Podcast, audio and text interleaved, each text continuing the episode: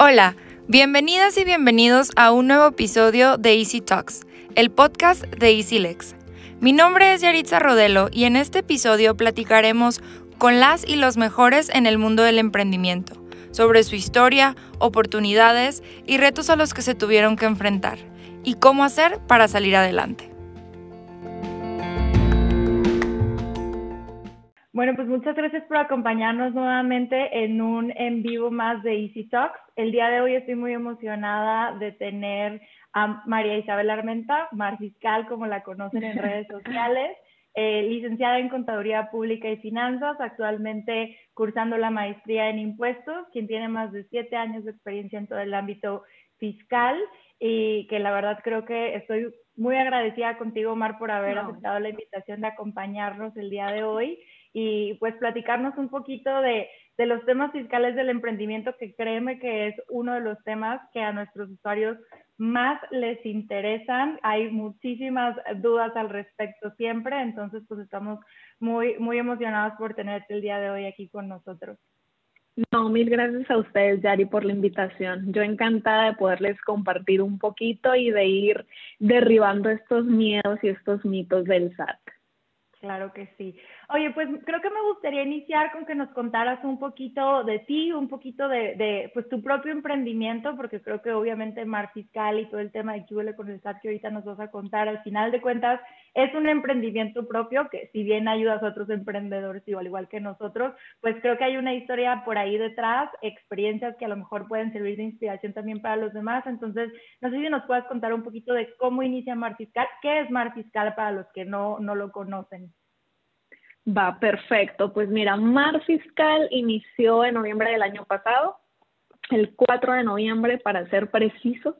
Acabamos de cumplir un año y nace pues con la idea de, de ya venir a hacer lo mío, ahora sí que plasmar mis ideas, mi filosofía sobre pues la profesión de contaduría, ¿no? Entonces, yo había estado anteriormente en despachos contables, siempre estuve en despacho, no estuve tal cual en una empresa.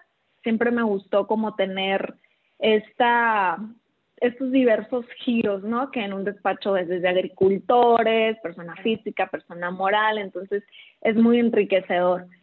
Y pues pasó el tiempo, eh, estudié contador y finanzas, desde los 19 ingresé a un despacho contable a practicar ahí en los mochis porque soy sinaloense. Yo también, ¿eh? Por cierto. Ah, ¿A poco? Sí, soy de Culiacán. Ay, yo de mochis. Sí. Ay, súper. Entonces, pues ahí estuve cinco años en el despacho de los mochis y ya después me vine aquí a Guadalajara, entré nuevamente a un despacho fiscal hasta que pues llegó el momento de volar e independizarme. Oye, tenemos una historia bastante parecida, ¿eh? Yo igual que tú, creo que es, bueno, estuve en todo el tema corporativo, en empresa, pero no sé, los finalvenses tenemos como esa chispita de querer emprender y arrancar algo con nosotros. porque en mi círculo de amigos, de, de, de a lo mejor compañeros de la prepa o de la universidad, hay una gran cantidad de emprendedores, entonces ojalá y no sea solo rasgos sinaloenses, sino de muchos otros estados, pero creo que sí, creo que está bastante padre eso de decir, oye, tuve una experiencia buena, mala, como sea que la hayas tenido en un despacho, pero pues al final de cuentas animarte, ¿no? ¿Y, y por, qué, por qué fue eso, eso en ti de decir, oye, eso es que ya tuve esta experiencia, el siguiente paso, como dices, es volar yo solita? ¿Cuál fue como ese impulso o esa, ese gusto por hacerlo? Fíjate que cuando inicié a practicar, no creas que yo pensaba en tener un despacho, ¿eh? o sea, como que no, no me veía ejerciendo de esa manera.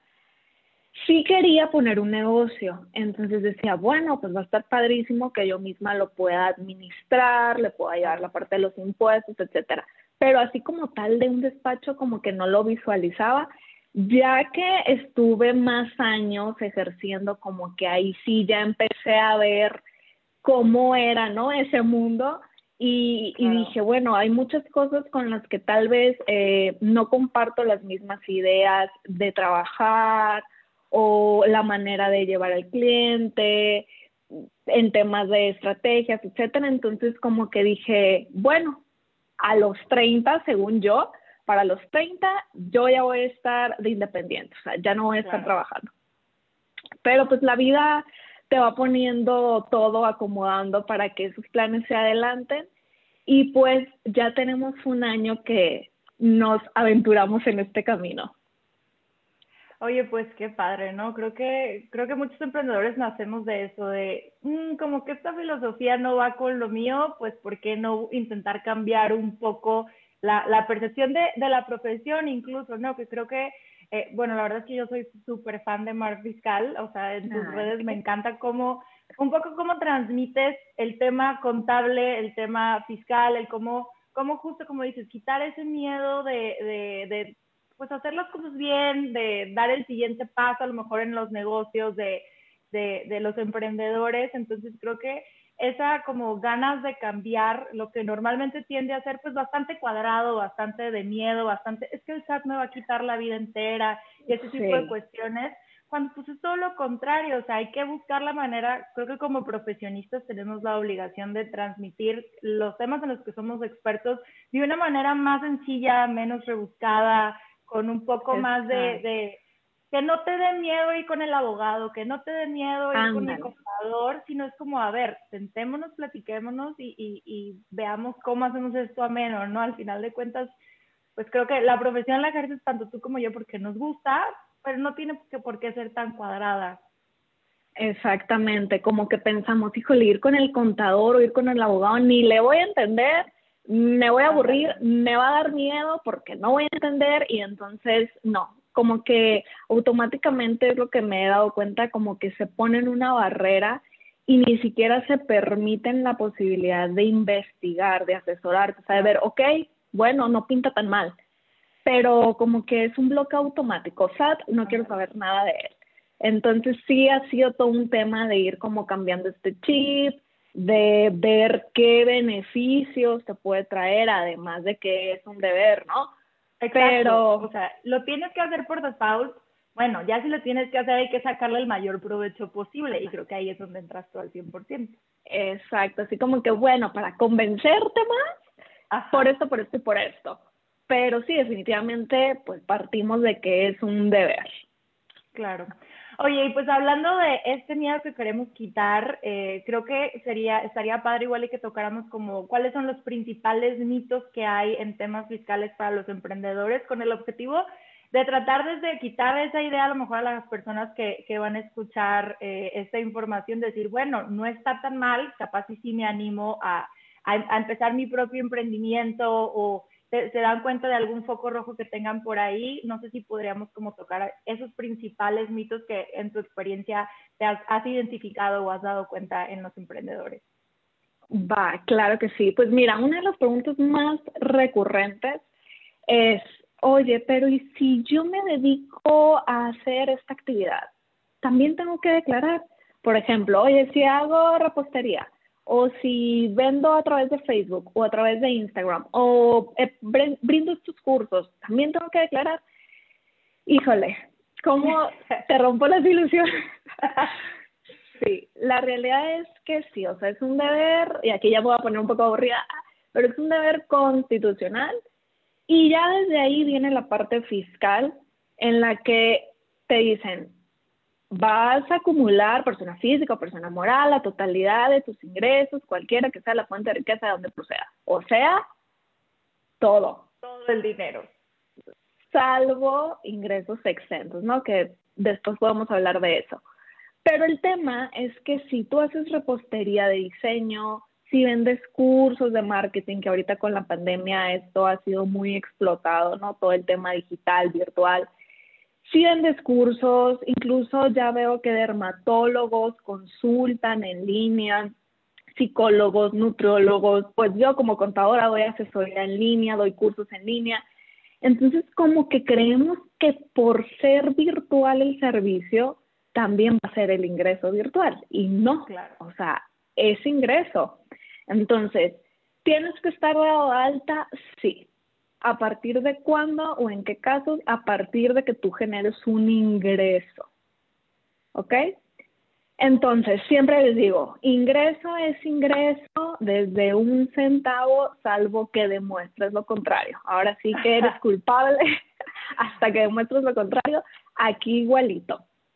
Y el detalle es que por no conocer muchas veces todo este tema, algunas cuestiones sí son muy sencillas, como el tema de préstamos, que sí le transfiero dinero a mi esposa, que esa es otra palabra como muy arraigada, esposa. Pero bueno, aquí entra la diferencia de si eres cónyuge o no eres cónyuge. Ajá. Entonces, el no conocer estos aspectos hace que metas la pata y entonces sí te puede ocasionar algún problema.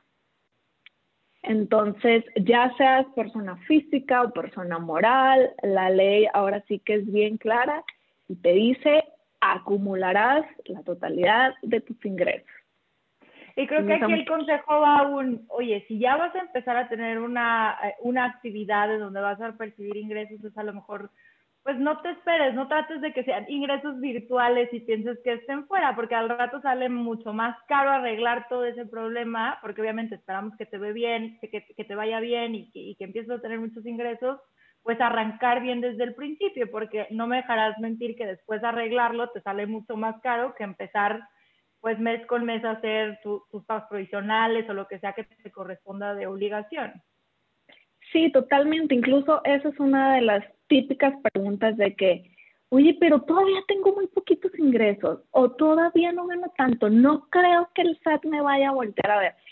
Pues a lo mejor no, o sea, es un volado, no te puedo decir si mañana te va a caer el SAT o en mes o en un año, pero la realidad es que el deber es que te tienes que dar de alta desde que obtengas un ingreso. Entonces, o por ejemplo, también muchas veces es como, oye, es que si invierto en tal o tal o tal o tal, es que me dicen que esto no va a pagar impuesto, que no graba, que no sé qué. Todo, o sea, en el tema de persona física, por ejemplo, vienen este, el régimen de arrendamiento, qué sueldos y salarios, persona física empresarial, intereses, ta, ta, ta, ta, ta, ta, ta, para ver dónde te vas a ubicar. Y si no te ubicas en ninguno de esos, hay otro capítulo adicional que es de los demás ingresos que obtengan las personas físicas. O sea, no te salvas. Aunque no exista el duro tal cual hago esta cosita, hay otra que es todas las demás. Exactamente. Entonces, si tú quieres decir como que no, pero es que no me encaja en esto, bla, bla. Ok, de los demás ingresos que obtenga. Entonces, ¿qué va a ser un ingreso? Lo que aumente tu patrimonio. Así de fácil. Entonces, sí, efectivamente sale mucho más caro después por el tema de actualizaciones, de recargos, porque lógicamente pues no es lo mismo el que tenías que haber pagado hace un año el impuesto a que lo estés pagando hoy. Entonces el transcurrir del tiempo te cuesta. Es como una bola de nieve que va creciendo.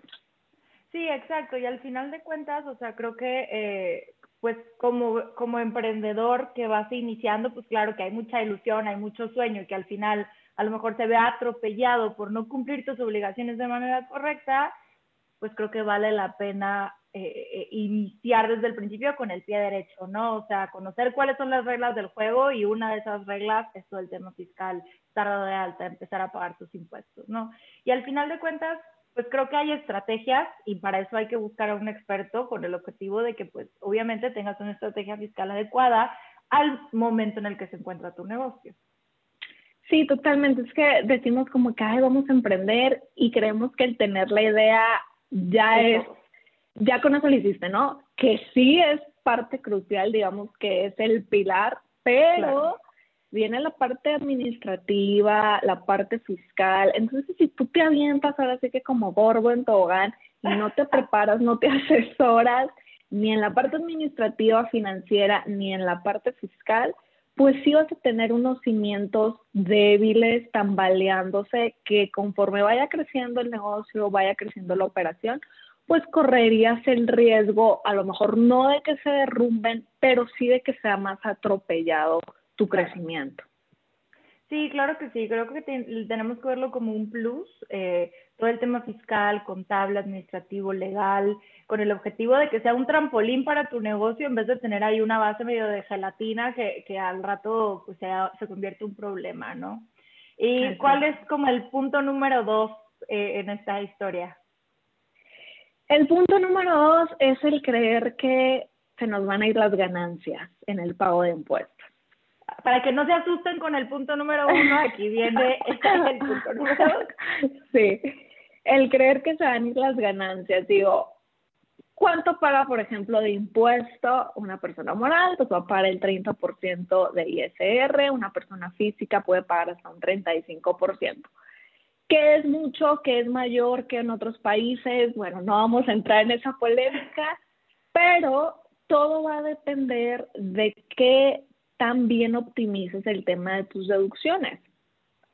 Y si no tienes el conocimiento sobre qué le puede aplicar a tu negocio, de cómo aprovechar estos gastos que tú tienes para desarrollarlo y que sean deducibles, pues obviamente sí vas a pagar muchos impuestos, pero no propiamente porque eso cueste, me explico, sino porque no lo estás aprovechando de la manera correcta.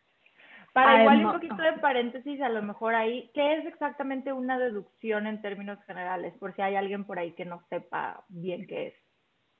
Una deducción, por ejemplo, tú para desarrollar tu negocio gastas, ¿no? Tienes gastos, que el pago de la luz, que el pago de sueldos, que la renta de tu local, de tu oficina.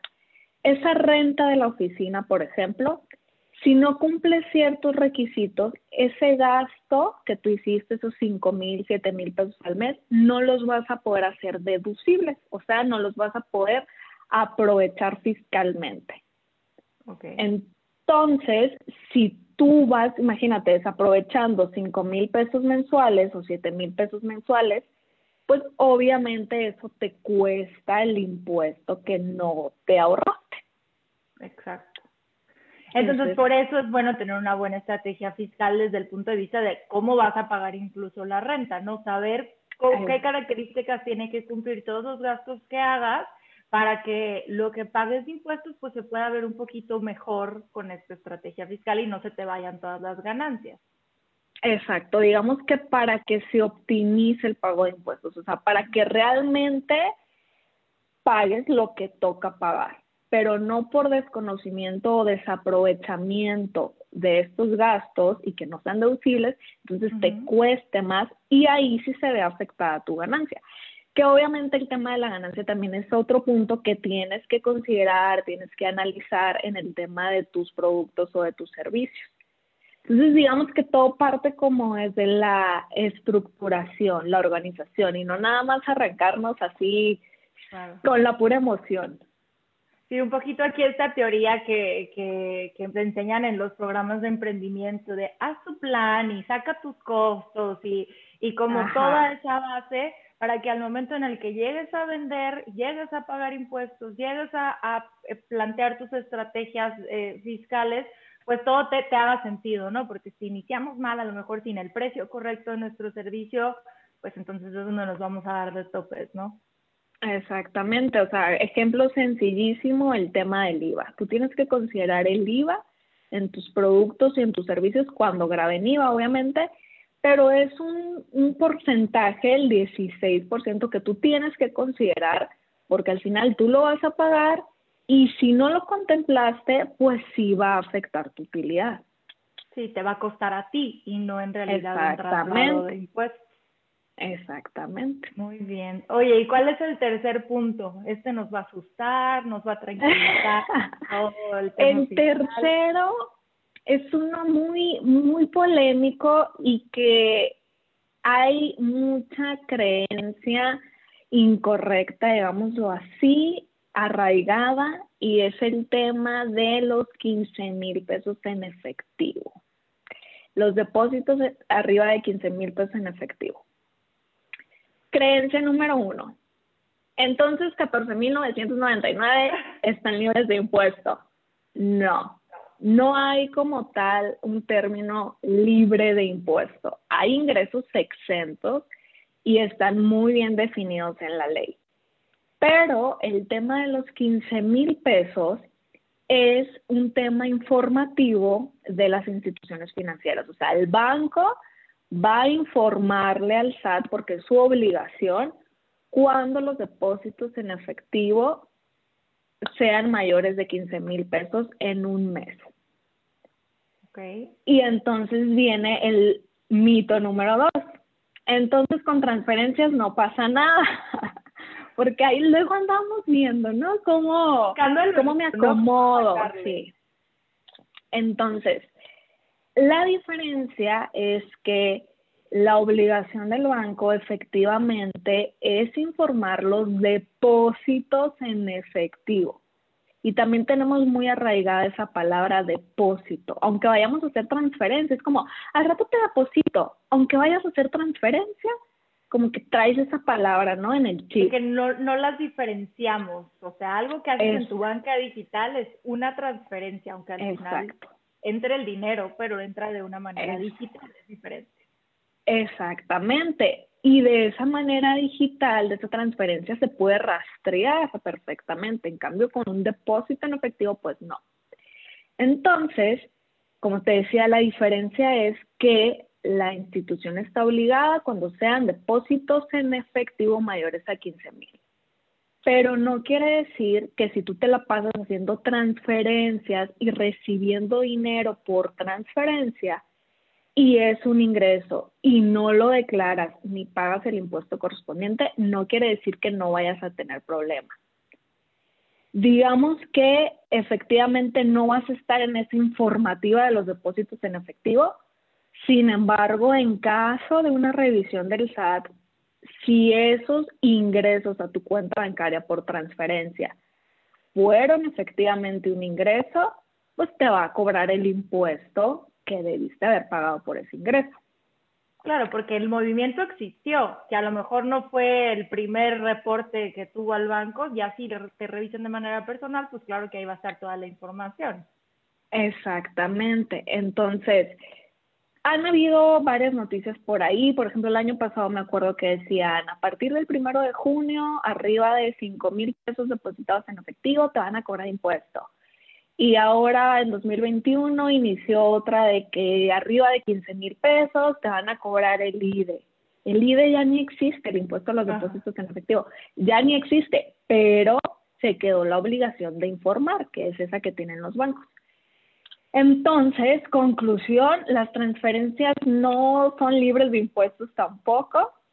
Lo que es ingreso es ingreso a partir de un centavo que de hecho a partir de un centavo inician las tablas y tarifas de impuestos. Entonces, está muy claro.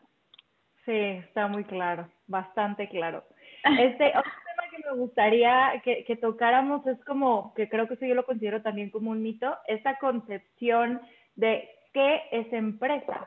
Sobre todo, creo que aquí hay millones de tipos de emprendedores, millones de industrias, todos emprendedores al mismo tiempo, algunos inician solos, otros acompañados, otros con una sociedad mercantil, otros sin sociedad mercantil como persona física. Entonces, creo que dentro del mundo del emprendimiento el concepto empresa pues tiene muchísimas concepciones y a veces eh, los emprendedores por considerarse, oye, es que yo tengo una empresa, pero la opero yo solito, yo soy mi contador, yo soy mi vendedor, yo soy mi productor, yo soy mi todo en esta empresa. Entonces, Me autorizo vacaciones. Todo lo que tú quieras cosa que pues, está perfecto, que, que, interesante que un solo emprendedor haga todo dentro de su negocio, ¿no? Pero entonces, aquí en el tema fiscal, ¿eres o no eres empresa? ¿Qué se considera como empresa? Porque creo que hay bastante, pues digamos, concepción eh, un poco extraña de una cosa es a lo mejor lo que en términos corporativos, legales, se podría considerar como empresa, que también ahí hay muy malas concepciones, pero en el tema fiscal para el SAT qué es una empresa y qué no. Fíjate que de hecho hace días lancé esa pregunta. ¿Una empresa es persona física o persona moral o persona moral con marca marca comercial? Y normalmente la gente asocia a empresa como a una sociedad, o sea, una persona moral como un super corporativo, ¿no? Y la realidad es que fiscalmente empresa es tanto persona física como persona moral que realice actividades empresariales. Entonces, ¿cuáles son estas actividades? Pues actividades comerciales, industriales, agricultura, ganadería, pesca, silvicultura. Entonces, ya seas persona física, eres empresa. Nada más que incluso fíjate dónde, no recuerdo si en la página del SAT, pero me tocó ver que, que hacían esta distinción de si eres empresa o persona física y yo cómo. Y a muchos contadores también se los he escuchado, como que es otra de las palabras, así como transferencia y depósito, como que otra de los conceptos arraigados, ¿no? Fiscalmente, desde luego que hay mucha diferencia en la manera de tributar si eres física o moral. Pero en términos de significado, empresa, física y moral. Para todos. Sí, claro que sí. Muy bien, pues eh, tenemos unas preguntas por aquí que nos estuvieron dejando. Este, algunos son que este tema también creo que es bastante interesante, justo con lo que hablábamos de que con la pandemia, con todo el COVID, pues las cuestiones digitales se han, digamos, eh, pues expandido o tenido un crecimiento acelerado, hay una pregunta bastante interesante que a lo mejor te va a dar risa, que es, ¿cuáles son los impuestos que deben de pagar las plataformas digitales? Conteniendo esta concepción de que porque las cosas son digitales son diferentes. Entonces, no sé qué nos puedes decir por ahí. Ok, el tema de las plataformas digitales ha causado revuelo porque digamos que es algo nuevo, ¿no? Apenas entró en vigor a partir de junio del 2020. Para el 2021 ya tiene modificaciones, entonces es un tema que está siendo cambiado constantemente porque de hecho es un tema mundial. O sea, no crean que a México se le ocurrió, o sea, no le vayan a echar la culpa al ejecutivo actual y decir que fue su idea porque es un tema internacional, ¿no? Entonces, las plataformas digitales como tal, las que no tienen establecimiento permanente en México, que es muy técnico, pero el punto es que ellas lo que van a hacer es retener, o sea, quitarte una partecita de impuesto y lo deben de enterar al SAT. ¿Qué impuesto? Impuesto sobre la renta e IVA, una parte, una retención. Entonces, realmente el que pague el impuesto eres tú que obtienes un ingreso a través de ellas. Ellas lo que hacen es como que le ayudan al SAT a recaudar un poquito de, impuesto y se lo pasan. te lo quitan y se lo pasan. Esa es su Pero lo pagas tú al final de cuentas. Exactamente, porque tú estás obteniendo el ingreso. Y aquí la, la, pregunta también un poco iba dirigida. Si yo soy una plataforma digital, ¿yo pago impuestos de manera diferente o pago impuestos lo que decíamos, si eres una plataforma digital en donde es una persona física con actividad empresarial, obviamente todos los ingresos que reciba pues van a tributar de acuerdo a la tabla que, que, platicábamos de personas físicas, al igual que si fueran personas morales. No es como que tengan una tasa preferente o estén exentas o un poco por el estilo. Si tú eres una plataforma digital, pagas impuestos como si tuvieras un establecimiento físico. Ya las retenciones serán otro tema, ¿no es así? Exactamente. Si tú ya tienes, o sea, como plataforma digital tienes establecimiento permanente en México, pues te vas a adaptar a una de las figuras de México y vas a contribuir como persona física o persona moral. Muy bien. Pues aquí tenemos otra, otra pregunta. Es actualmente, que creo que esto también tiene bastantes confusiones. Actualmente laboro en una empresa, pero quiero emprender. ¿Tengo que hacer un cambio de régimen de persona física con actividad empresarial, aunque siga, aunque siga siendo empleada, que creo que esa confusión es muy habitual. ¿Puedo tener más de un tipo de régimen dentro de mis obligaciones fiscales? ¿O si soy empleada, no puedo emprender? Y este tipo de cuestiones.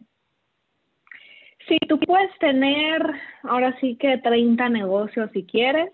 Los 30 tienes, tienen que estar en tu constancia de situación fiscal, o sea, tienes que informarlo pero puedes trabajar en una empresa y prestar servicios profesionales independientes a la par o dejas de trabajar en una empresa y te dedicas de lleno a tu emprendimiento y ya ahí habría que analizar bajo qué régimen, o sea, dependiendo lo que vayas a hacer. Y si tanto física o como moral también cuál te convendría, pero sí puedes tener más de un tipo de ingreso. Sí, que eso es bastante, que lo importante aquí con el SAT es mantenerlo informado, ¿no? O sea, si tú cambias, pues dile, oye, cambié. Si te haces socio de una empresa, pues agregar el tema de régimen de dividendos. Si ahora eres asalariado, todo ese tipo de cuestiones, mientras estén informados, pues creo que el SAT va a querer todas las combinaciones, que va a admitir todas las combinaciones, ¿no?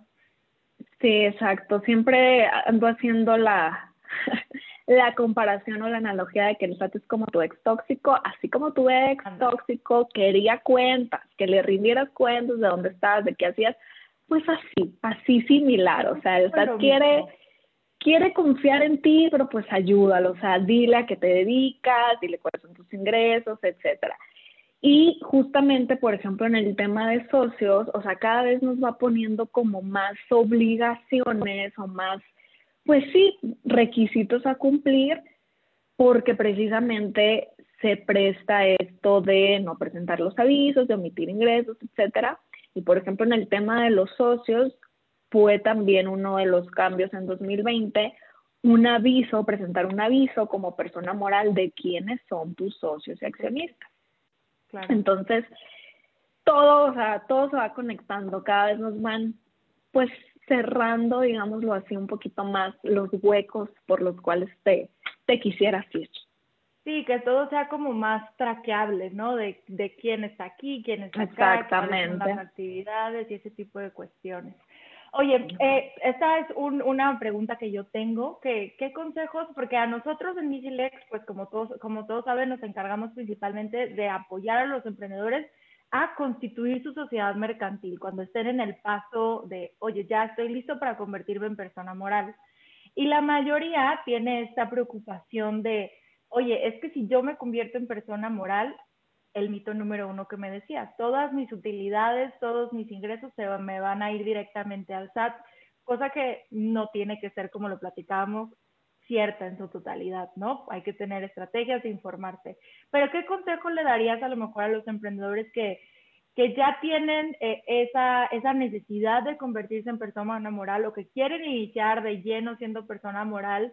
en temas fiscales, como para perder un poquito ese miedo en, en, dar ese paso, ¿no? Que temas corporativos, de protección de patrimonio, de acceso a inversión y todo eso ya es otra historia, pero en temas del SAT, ¿qué, qué nos podrías contar al respecto? Pues mira, o sea, fiscalmente sí hay bastantes diferencias entre ser física y moral, es un poco más detallado, pero por ejemplo, cuando te constituyes como persona moral, el primer año, vamos a suponer, la casita feliz sea de CB, el primer año no vas a pagar impuestos sobre la renta, por ejemplo, no porque sea un beneficio fiscal tal cual como en el RIF, pero porque no tienes un coeficiente de utilidad y con base a este coeficiente se paga el impuesto sobre la renta. Ya es un poquito más técnico, que si quieren saber más los espero en el QL. Ah, sí, ahorita pero, el comercial, pero por ejemplo, tienes este, este año, si yo ahorita quiero formar una sociedad anónima, 26 de enero, pues todo este 2021 no pagaría impuestos sobre la renta. Entonces te da todo un año prácticamente para eh, cuidar y, y, proyectar y vigilar cómo sería tu resultado anual, porque entonces si ya el siguiente vas a pagar un impuesto con base al resultado que tuviste el año anterior.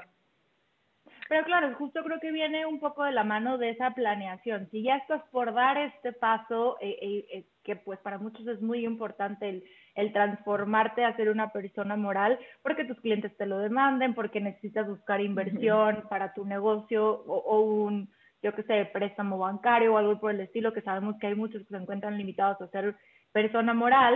Entonces, pues tienes este beneficio, podríamos decirlo así, entre comillas, eh, para poder planear cómo va a ser tu estrategia fiscal y una vez que ya empieces con todo el, el, tema de pago de obligaciones, pues ya traer un plan previo, ¿no? Que justamente esa es como la, una de las principales preocupaciones, es que piensan, el día uno ya voy a tener que pagar todos los impuestos a Dios y por haber, cuando el día uno no tienes ni utilidades, no tienes ni ventas, o sea, están en números rojos, eso claro que forma parte de la estrategia y pues sí, sí, no hay utilidades ni ventas ni actividad, pues claro que hay cuestiones que se puedan analizar para, para todo ese tema, para todo ese tema de pago de impuestos, ¿no?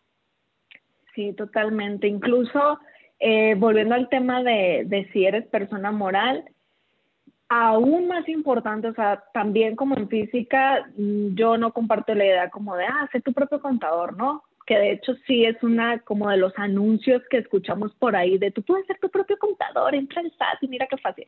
No, no caigan en la trampa, pero aún como persona moral es todavía más importante en el tema eh, de cumplimiento de obligaciones corporativas y tú mejor que nadie lo sabe, ¿no?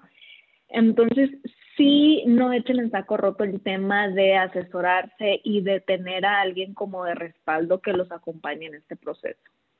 Sí, claro, no queramos ser el, emprendedor todólogo, mejor rodeémonos de, de, personas que nos puedan apoyar y creo que eso, eso aporta muchísimo, ¿no? O sea, a lo mejor si iniciaste siendo tu propio contador porque no tenías de otra, en el momento en que puedas buscar asesoría este, a, lo mejor cursos eh, en, línea, asesorías digitales o lo que sea, que te ayuden a, empezar tu propia estructura. Yo tampoco coincido con el ser tu propio contador y ese tipo de cuestiones que, he visto que el SAT anuncia. Pues la verdad es que muy pocos sabemos siquiera sumar dos más dos, entonces sacar tu coeficiente y que cuando tienes que pagar pues es bastante complejo es, eh, creo que sí, por algo existe una profesión de expertos en la materia, pues a quienes, a quienes recurrir, ¿no? Y ahora sí, creo que hay un poco, un poco el comercial de, de QL con el SAT, entonces no sé si quieras contarnos un poquito de esa parte. Ah, perfecto. Pues mira, el QL con el SAT nació con la idea de literalmente transmitir QL con el SAT, o sea, cómo funciona, qué es este ente tan temido, eh, cómo se pagan los impuestos, no de cómo se determinan, sino cómo lo pago, o sea, en función a qué, qué impuestos tengo que pagar, cómo llevar tu negocio. Yo lo denomino como el kit de supervivencia si quieres emprender. Y si ya emprendiste, pero sigues sin entender nada, a lo mejor ya tienes un contador, pero no le entiendes o X o Y, te sirve de igual manera el curso no tienes que tener conocimientos de la materia. Vamos ahora sí que desde el pasito uno hasta los más avanzados y te llevas una idea general de las diferencias, por ejemplo, entre ser persona física y persona moral, los diferentes regímenes siendo persona física, o sea, esta idea de cómo funciona. Y precisamente ahorita que mencionaste de que no, pues unos no sabemos ni sumar dos más dos.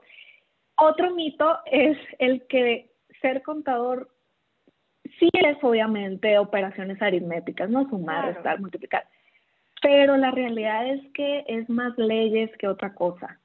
Sí, totalmente de acuerdo con ese tema. O sea, va más allá de solamente sacar tu coeficiente, sino justamente el cómo vamos a plantear esta estrategia, en qué obligaciones entras, como dices, eh, eh, buscar optimizar toda tu contabilidad, lógicamente, pues va de la mano de, las misceláneas fiscales, de las publicaciones, las reformas y todos estos temas, ¿no? Sí, porque precisamente, por ejemplo, hace unos días compartí un video sobre no pagues la gasolina en efectivo si la quieres hacer deducir.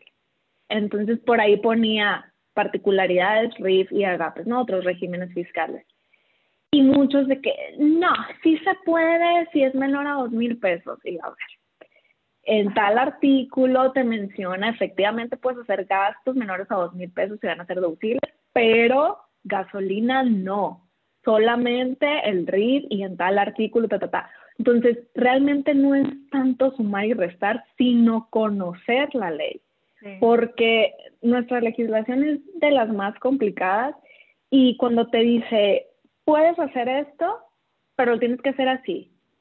Pero si eres de este régimen, entonces lo vas a hacer de esta manera. Y si eres de este régimen y optas por esta facilidad, entonces tienes que presentar esto. O sea, entonces nos trae ahora sí que es de, aquí, acá, para allá. Acá, acá, acá. Tienes que conocértelas todas, porque para los que no saben, en temas contables, legales, tenemos N cantidad de leyes. La mayoría terminan relacionadas esta te dice una cosa, pero eh, en este escenario no aplica, pero aplica salvo .01 o, y cuestiones muy, muy detalladas que justamente para eso hay que tener a alguien que le sepa. Sí, por eso cuando hacen alguna pregunta, por ejemplo, eh, a través de Instagram, es como, no se puede dar una asesoría porque con una cosita, de verdad, con una cosita cambia la historia. Entonces hay que conocer todo el contexto para poder dar una respuesta acertada. Entonces, sí, definitivamente es ir de ley en ley, de artículo en artículo, para poder tener una respuesta. Claro. Sí, pues creo que la invitación queda abierta a todos los que, los que quieran entrar a, a, a con el SAT para saber ¿cómo dices? El contexto general y que cuando contraten a su contador y les explique, entiendan la información que están recibiendo por esa asesoría. No sé cuándo es, cuándo es el próximo, el próximo que con el SAT para igual y a ver si la gente que nos está escuchando todavía alcanza algún lugar por ahí. Es este jueves, pasado mañana, jueves 28 de enero, de 5 a 7 pm, hora centro. Obviamente es deducible de impuestos. Obviamente facturamos. Entonces, de verdad les va a servir muchísimo. Ya es la doceava impartición, ha gustado mucho y no echen en saco roto el tema de asesorarse. Si no es con Mar Fiscal, háganlo con un contador que les inspire confianza, que vean que se actualiza, que sabe, pero háganlo, de verdad, háganlo pues los invitamos a que, a que vayan a este, a este curso de Kiule con el SAT. Si quieren dejarnos su correo en, en los comentarios, les podemos hacer llegar más información para que, como dice Mar, no, no dejen, si ya se tomaron el tiempo de, de, ver, de escucharnos el día de hoy, es porque el interés está ahí, a lo mejor tienen la espinita o traen muchísimas dudas que sin duda eh, les, les, puede, les puede servir. Entonces, si gustan dejarnos su correo, les hacemos llegar más información acerca del curso sin problema. También, sí, como, ah, dime. No, no, no, dime. Te voy a decir como última cosa, no sé qué consejo general, a lo mejor tú también que eres emprendedora, ¿qué consejo le dejarías a todas esas personas que traen la espinita de emprender en México para que se animen a hacerlo?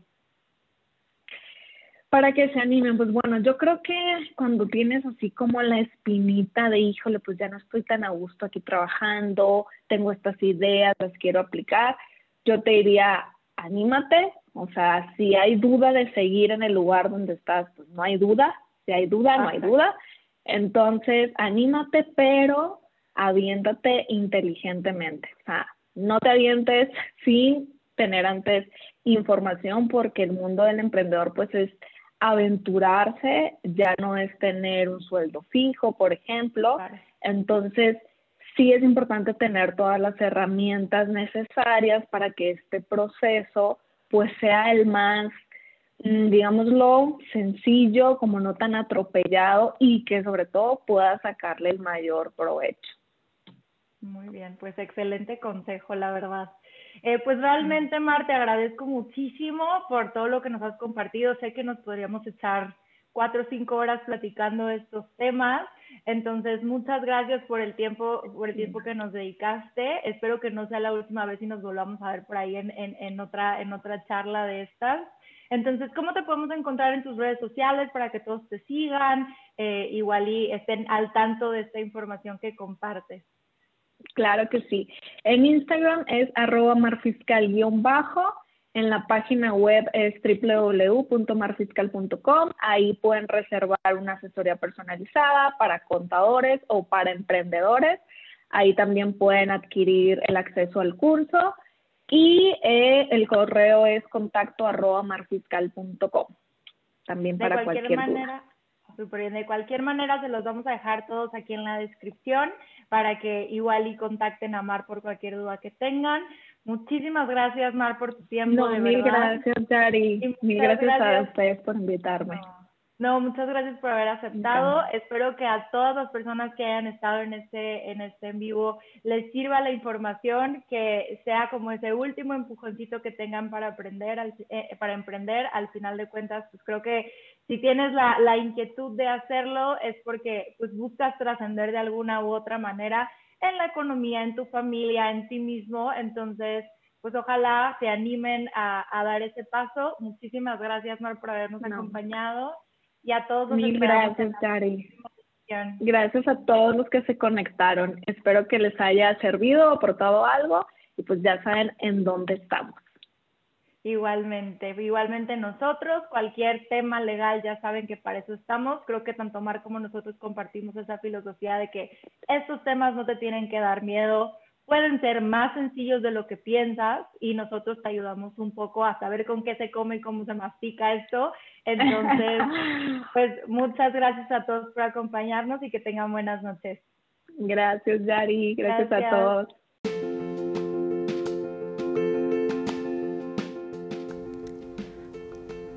Si te gustó el episodio, compártelo con tu amigo emprendedor que debe escucharlo y síguenos en Easy Talks Podcast para seguir compartiendo nuestra historia y la de todos ustedes.